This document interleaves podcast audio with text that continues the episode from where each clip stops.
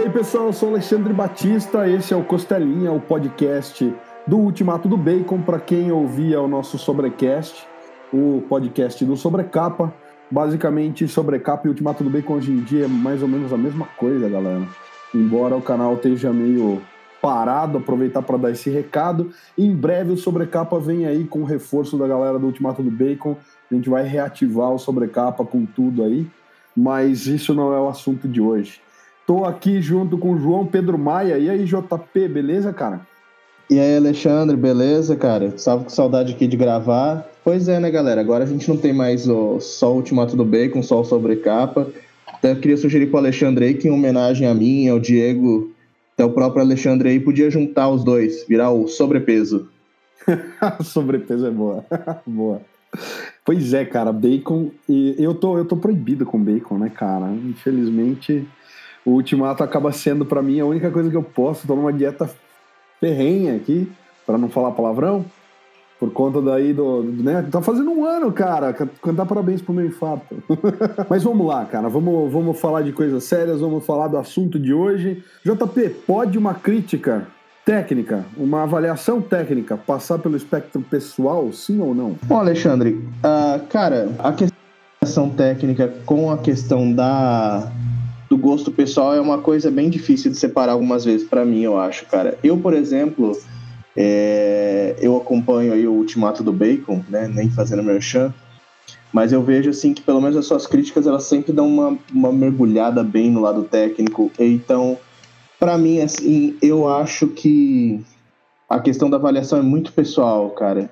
Então eu, por exemplo, quando eu avalio, eu avalio mais pelo lado de fã, assim, pelo lado nerd. E eu sei que várias pessoas preferem uma avaliação mais técnica, mas essa avaliação a gente tem que ter um critério, né? Se a gente for ver um negócio muito técnico, o que, que acontece? Às vezes a gente acaba vendo um filme que é ruim sobre o nosso prisma, mas que tem ali o, primor técnico, que foi executado com uma técnica tão perfeita, que aí tem uh, uma boa nota, né? E é por isso que eu acho que é interessante a gente separar a questão da nota, levar em consideração que uma nota 4 para o filme X não é a mesma coisa que uma nota 4 para o filme Y, né? Não, com certeza, cara. É, inclusive, um exemplo disso eu acho massa a gente citar. Eu, por exemplo, coloco o Dunkirk do Christopher Nolan nessa categoria.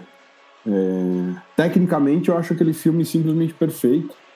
O cara ele quis contar uma história de, né? Tipo, é um desespero ali dos caras que estão guerreando na, na, na né, eles estão em, batendo em retirada, eles estão cercados pelo inimigo, eles estão esperando na praia o resgate que vem do outro lado do, do Canal da Mancha, né?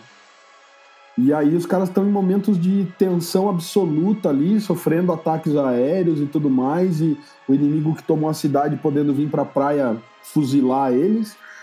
E cara, o filme tem uma hora e meia, só que ele é angustiante, ele é tenso, ele é chato pra caramba, porque nada acontece a não ser os caras tentarem se esquivar de, de bombardeios aéreos. Né? Então, em uma hora e meia, parece que você está há 12 horas ali na praia. E é uma puta de uma angústia. E daí, se você parar para pensar qual é a intenção do Nolan ali, transmitir para o espectador qual era justamente a sensação que aqueles soldados estavam tendo naquela praia. Então, a trilha sonora é, cara, é impecável. Só que a hora que acaba o filme, se fala, meu, graças a Deus que acabou, não aguentava mais aquele barulho incessante na orelha. Então, assim, cara, eu assisti o Dunkirk. Achei animal em termos técnicos, mas eu nunca mais vou ver de novo, cara. Achei um baita filme chato. Então, eu acho que quando, quando eu falo de uma avaliação técnica não passar pelo prisma pessoal, é, pelo menos na minha opinião, não sei se você vai concordar comigo, JP, mas eu acho que o cara pode fazer uma crítica pessoal. Ele pode avaliar pelo gosto pessoal dele. Aí tá cheio de gente, qualquer um que assiste um filme pode falar gostei ou não gostei. Mas você, como cientista, JP, você que analisa os dados, os ensaios em laboratório, cara, o resultado que você tem nas suas observações em laboratório, ela pode passar pelo prisma pessoal, cara? O resultado de uma experiência, é, tipo, ele passa pelo, pelo prisma pessoal? Jamais, entendeu? É, é como eu disse, é, às vezes a gente tem que ver o um negócio sobre não, não, não macular uma coisa com a outra, entendeu? uh, conforme eu mencionei, não sei se eu, eu me expressei bem na primeira tentativa, uh, eu acho que são coisas assim que, que se complementam, mas que jamais podem se misturar, entendeu? Você citou aí o Dunkirk, eu posso citar um, um exemplo mais recente que é o Rei Leão, cara. O Rei Leão, quando você faz uma avaliação técnica daquele filme, cara, você levanta, você bate palma, você chora com a perfeição que foi aquele filme em termos técnicos. O que os caras conseguiram fazer, né? Você vê em sites de notícia aí comentando que o, o John Favreau ele usou técnica de realidade virtual para se colocar no set ali e dirigir o filme como se ele realmente estivesse dirigindo, como ele estaria num set com, com atores reais. Ele se, se ele se imergiu ali no, no cenário, perdão aí pela palavra errada, se eu errei aqui, ele, ele se enfiou no cenário ali e foi observando, foi construindo aquilo. E realmente, em termos técnicos, aquele, aquele filme merece todos os Oscars. Tá lindo, tá perfeito. Você não fala que aquilo não, não, não foi construído digitalmente. Mas aí, se a gente para para fazer uma avaliação pessoal, teve muita gente que não, não, não sentiu aí, nesse Rei Leão, toda a magia que você tinha no antigo, né? Justamente porque o antigo era uma animação, tinha uma liberdade, uma coloração diferente. Então, uma das principais reclamações das pessoas que levam em consideração o pessoal nesse filme é justamente que uh, a fidelidade com o mundo real tirou um pouco da magia.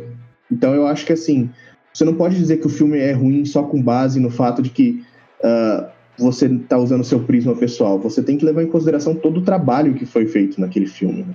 Não, isso, quanto a isso eu concordo inteiramente, cara, porque eu acho que é, é justamente o que, na minha opinião, e enfim, eu estou baseando minha opinião numa série de, de acadêmicos e estudiosos de arte e tudo mais, de que é, uma coisa é você ter, cara, o comentário de Facebook, o comentário de rede social, a, a, a, crítica amadora, né? Em que a galera sai dando a, tua, a sua própria opinião. Eu não, não tenho nada contra isso, cara. Inclusive, o Ultimato do Bacon é o site do, do, do Geek do Nerd Trabalhador, né? E o nosso podcast é o podcast do Geek do Nerd Trabalhador. A gente não quer fazer uma crítica, né? Um, dos grandes né, prismas, um, um dos grandes objetivos do site é não ser né, aquela crítica especializada chata que só fala né, com quem entende de, de cinema, estudou 15 anos de cinema e tudo mais. O Ultimato do Bacon, a proposta nossa nunca foi essa. Mas, por outro lado, a gente não pode simplesmente também achar que é simples, sabe, é, basta dar opinião pessoal, porque aí, cara, a gente tá, tá fazendo uma crítica totalmente vazia, é do tipo gostei ou não gostei. E aí você pode pegar uma criança de 7 anos de idade, colocar ela na frente de uma pintura do Monet e falar, olha, o que, que você acha desse quadro? Sem nenhuma base, né? E ela vai falar, nossa, um monte de mancha de tinta horrível, eu consigo fazer uns desenhos mais bonitos, tio, né? Então, se você não tem as chaves de leitura, o olhar treinado e tudo mais, para você fazer a crítica cara, fica vazio. Ao contrário, a pessoa que está apreciando arte, ela pode ter dois anos de idade, quatro anos de idade, cinco anos de idade. Para apreciar a arte, cara, basta você ter um raciocínio lógico. E aí você vai apreciar a arte, você vai fruir a arte dentro do teu repertório. Se você estudou 15 anos de arte, você vai fruir de uma forma. Se você mal sabe ler e escrever e nunca teve nenhum treinamento acadêmico né, adequado nesse sentido, você tem o mesmo direito de apreciar, gostar ou não gostar, e você parte do teu referencial. Agora, é, fazer uma você pode fazer a crítica pessoal, mas sem avaliar o aspecto técnico. O aspecto técnico, quando você avalia pelo aspecto técnico, o pessoal não pode não pode se misturar. Quer dizer, se você bolar um sistema de de nota, você pode até colocar, né, cara? Você falou assim, bom, os aspectos técnicos vão contar né, de 0 a 10 ou de menos 1 a 5, que é o nosso sistema de notas, e o aspecto pessoal vai ter um peso na nota também. Mas você tem que separar isso e falar: olha, a nota final é composta dos aspectos técnicos e do aspecto pessoal de cada crítico. Então, não sei.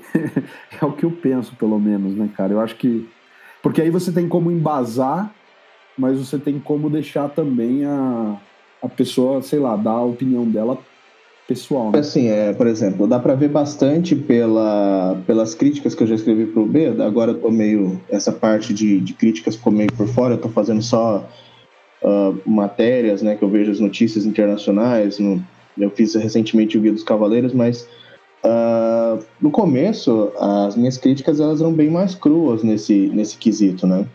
Aliás, um parênteses te cortando rapidinho, cara.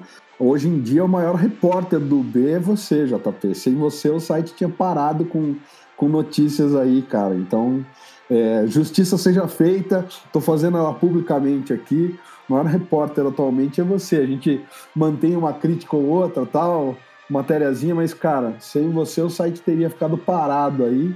Porque eu, o Lucas, a gente teve uma, uma diminuição drástica. o Lucas saiu de férias, eu saí de férias. Então, cara, JP foi, pegou todas as reportagens que seriam minhas e do Lucas e assumiu tudo para ele, cara. Valeu mais uma vez. Que isso, cara, tamo aí.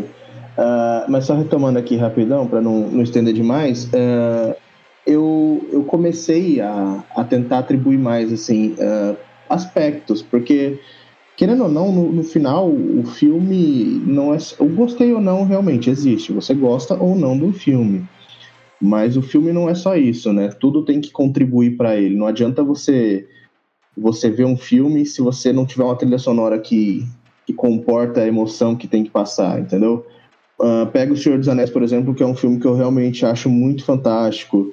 Uh, se não tivesse uma trilha sonora marcante, né, como teve do filme, que inclusive foi indicada ao Oscar, as canções e tudo mais. Você tem a Batalha do Abismo de Helm, que foi construída ali, não só em, em cima da trilha sonora, mas também você tem a questão da iluminação, que é uma coisa que, que pode pecar muito. Você vê, por exemplo, aí para fazer o, a comparação inevitável com o episódio 3 da última temporada de Game of Thrones, que assim uh, os caras tentaram utilizar uma iluminação diferente para dar aquela sensação de, de sufoco, de, de medo, de que a, a noite está chegando. E, e, assim, algumas pessoas disseram que entenderam, que botaram a luminosidade no máximo e conseguiram aí uh, sentir o episódio da forma como foi feito para isso, mas uh, que talvez a mão tenha pesado um pouco demais no efeito. E querendo ou não, isso tira o, o peso, independente da batalha ter sido uh, imponente, da batalha ter sido importante para a trama, de ter gostado ou não, a iluminação foi um fator ali. E aí você tem então que levar tudo isso em consideração. Não é só você dizer, ah, eu gostei ou não. Não, é exatamente, eu acho um excelente exemplo, cara. Essa batalha do Game of Thrones fica complicado qualquer justificativa que eles queiram dar. Quando você tem em 1923 o expressionismo alemão trabalhando com um filme em preto e branco e coisas extremamente escuras funcionando melhor do que o episódio. Aí você fala, o pessoal veio falar: ah, mas orçamento, o Senhor dos Anéis tinha orçamento de produção de Hollywood e o episódio tinha um orçamento menor. Cara, a tecnologia de lá para cá mudou um monte, sabe? E se em 23 os caras sem orçamento nenhum e com tecnologia de, cara, película, entendeu? Banhada em prata e uma câmera mequetrefe consegue fazer um efeito melhor, então, desculpa, cara, a sua técnica, você tentou e não conseguiu, tá errado, é, e é aquilo que você falou, né? Gostando ou não. Então, e, e outra coisa interessante também que, que a gente tem no Ultimato do Bacon é justamente isso, né? Uh, ah, para quem nunca conferiu, que quiser conferir, a gente já tem algumas críticas lá, uh, virão outras em breve, mas uh, nós temos o sistema de abas, né? Então a gente tem algumas avaliações, assim, até mesmo no, na questão do Game of Thrones, a gente teve ali eu fiz o, review de alguns episódios, o Lucas fez da grande maioria deles, tem o contraponto do Júlio também. E esse sistema é interessante também porque aí você pode ver, alguns avaliam mais pelo prisma técnico, como o Alexandre.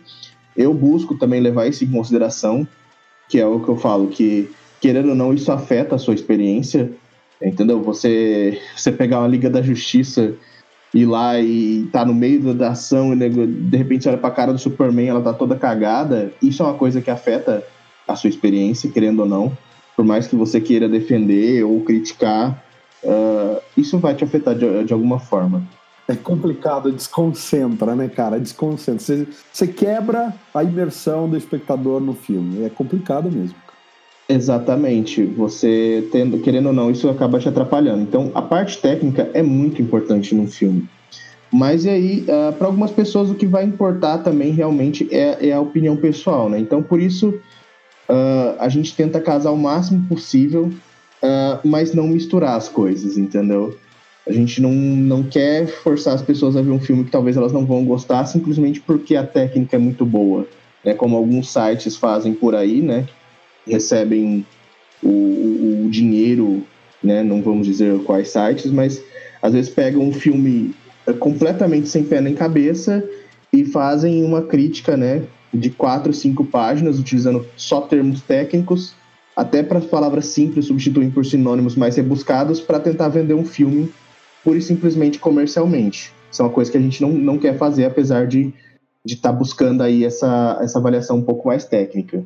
Eu acho que um exemplo que recente aí, né, pelo menos das minhas críticas, é o Era uma vez em Hollywood Tarantino, né, cara? Eu quem me conhece sabe, eu fui muito fã do Tarantino. Eu quando era moleque, eu peguei, né, o começo do Tarantino, então a gente sabia que o Assassinos por Natureza tinha a mão dele no roteiro, foi é, uma das portas de entrada dele para os grandes filmes e tal, embora ele tivesse feito uns filmezinhos menores lá em 89 por aí, mas o Assassinos por Natureza eu acho que foi o grande, né, Oliver Stone dirigindo, tinha Tommy Lee Jones no elenco, cara, Woody Harrelson num papel impecável, tinha a Juliette Lewis, o Woody Harrelson e o Tommy Lee Jones.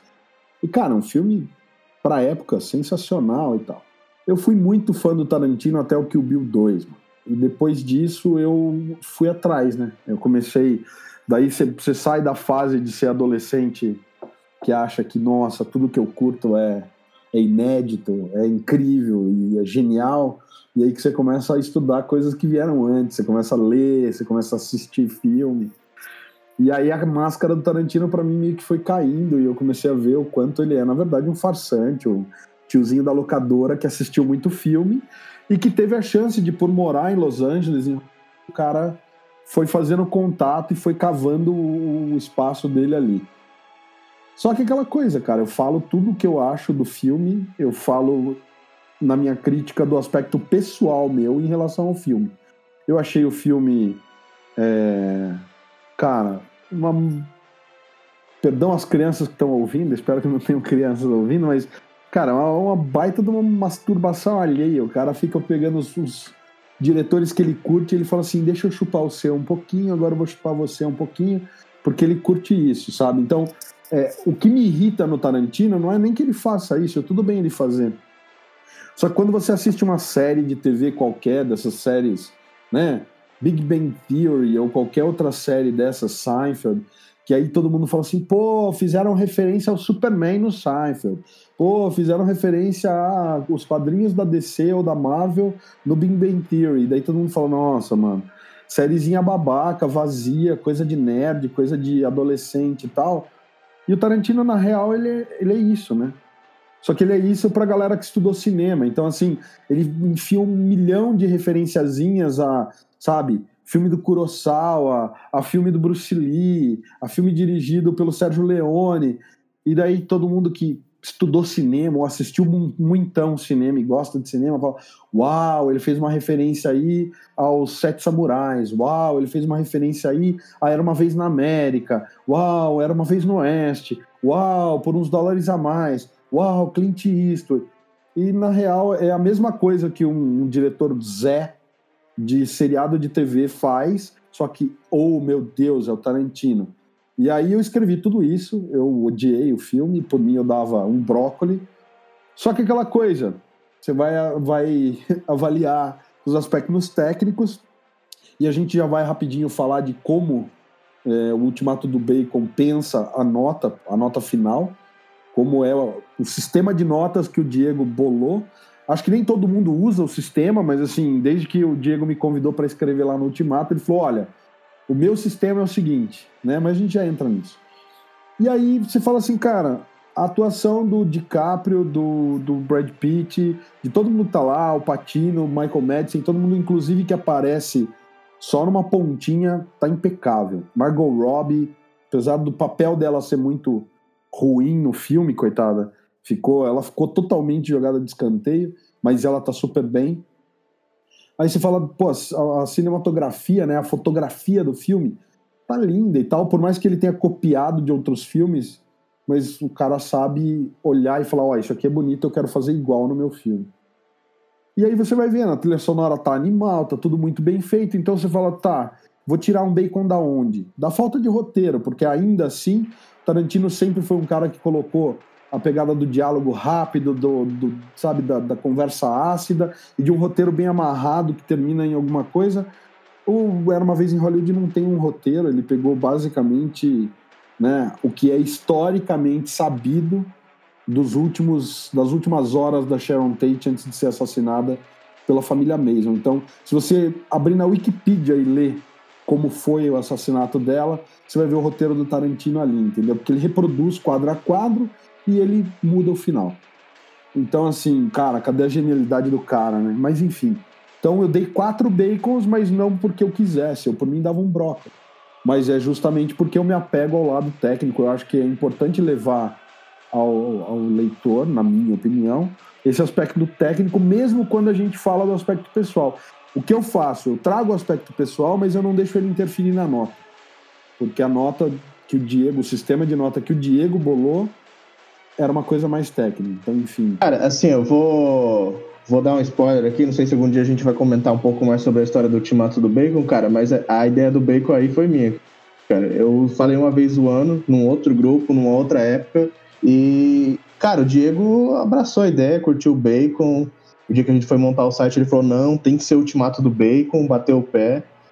Eu acho que, se eu não me engano, na época que a gente começou era de, de 1 a 10. Só que a gente achou que era um pouco mais simplificado fazer de 1 a 5. É, mas é como você falou também, né? Tem essa coisa. Isso é, é de filme por filme, de gênero a gênero. Não dá para você comparar o, se você assistir um Transformers 1, uh, né? Que é razoavelmente bom, a filmagem é, é incrível, né? São robôs gigantes em alguns pontos o cara teve o cuidado de fazer alguns animatrons, você dá quatro bacons. Mas não é a mesma coisa de você assistir um drama de guerra igual o Dunkirk, né? Que tipo, mergulha ali no terror que os soldados viveram e dá quatro bacons, né? Quer dizer, ah, Transformers 1 é tão bom quanto quanto Dunkirk? Não.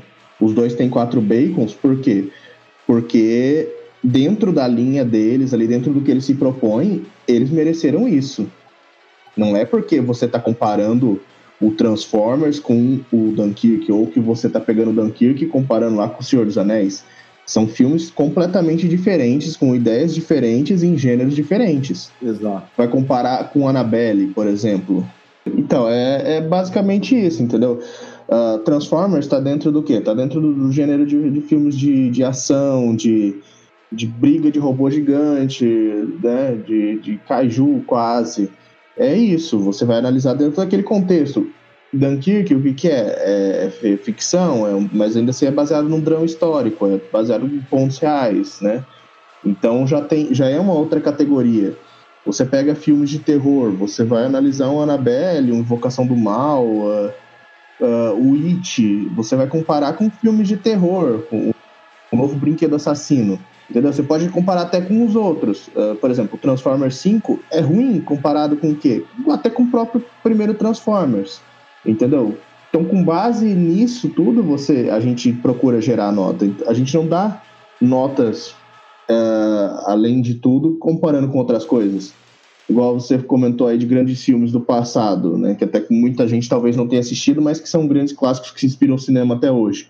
Você não vai dar uma nota para Transformers comparando com isso. Entendeu? Ah, Transformers merece um bacon porque ah, é ruim? Não, é até que bom, mas é porque eu comparei com uh, Cidadão Kane. Exato.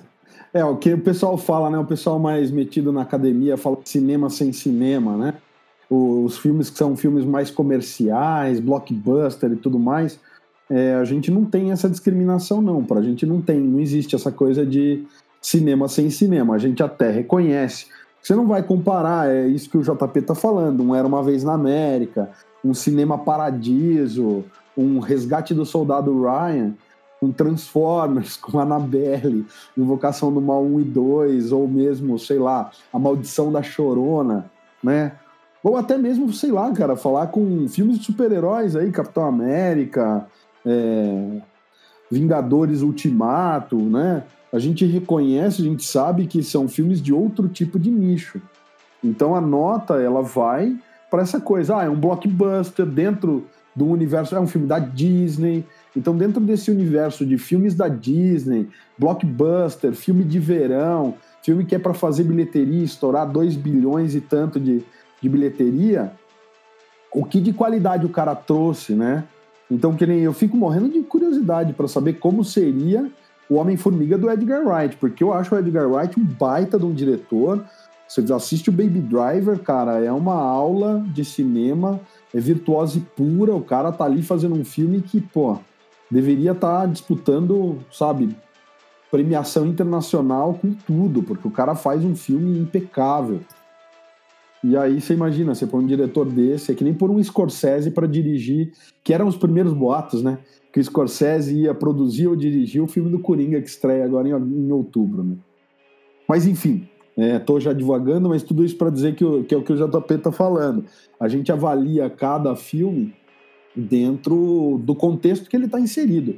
Você não vai, Detetives do Prédio Azul, você não vai avaliar ele comparando nem com Vingadores Ultimato, né?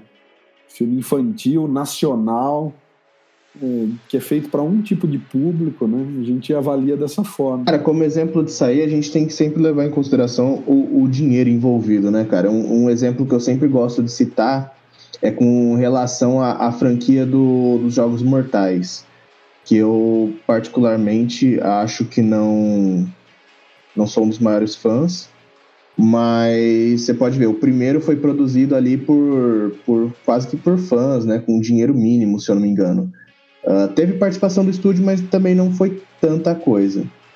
Mas aí também você pega, deu pouco dinheiro, os caras investiram ali, gostaram da ideia, investiram o mínimo, depois entrou a mão do, do estúdio só para acabar com a franquia e pegar o dinheiro do, do povo.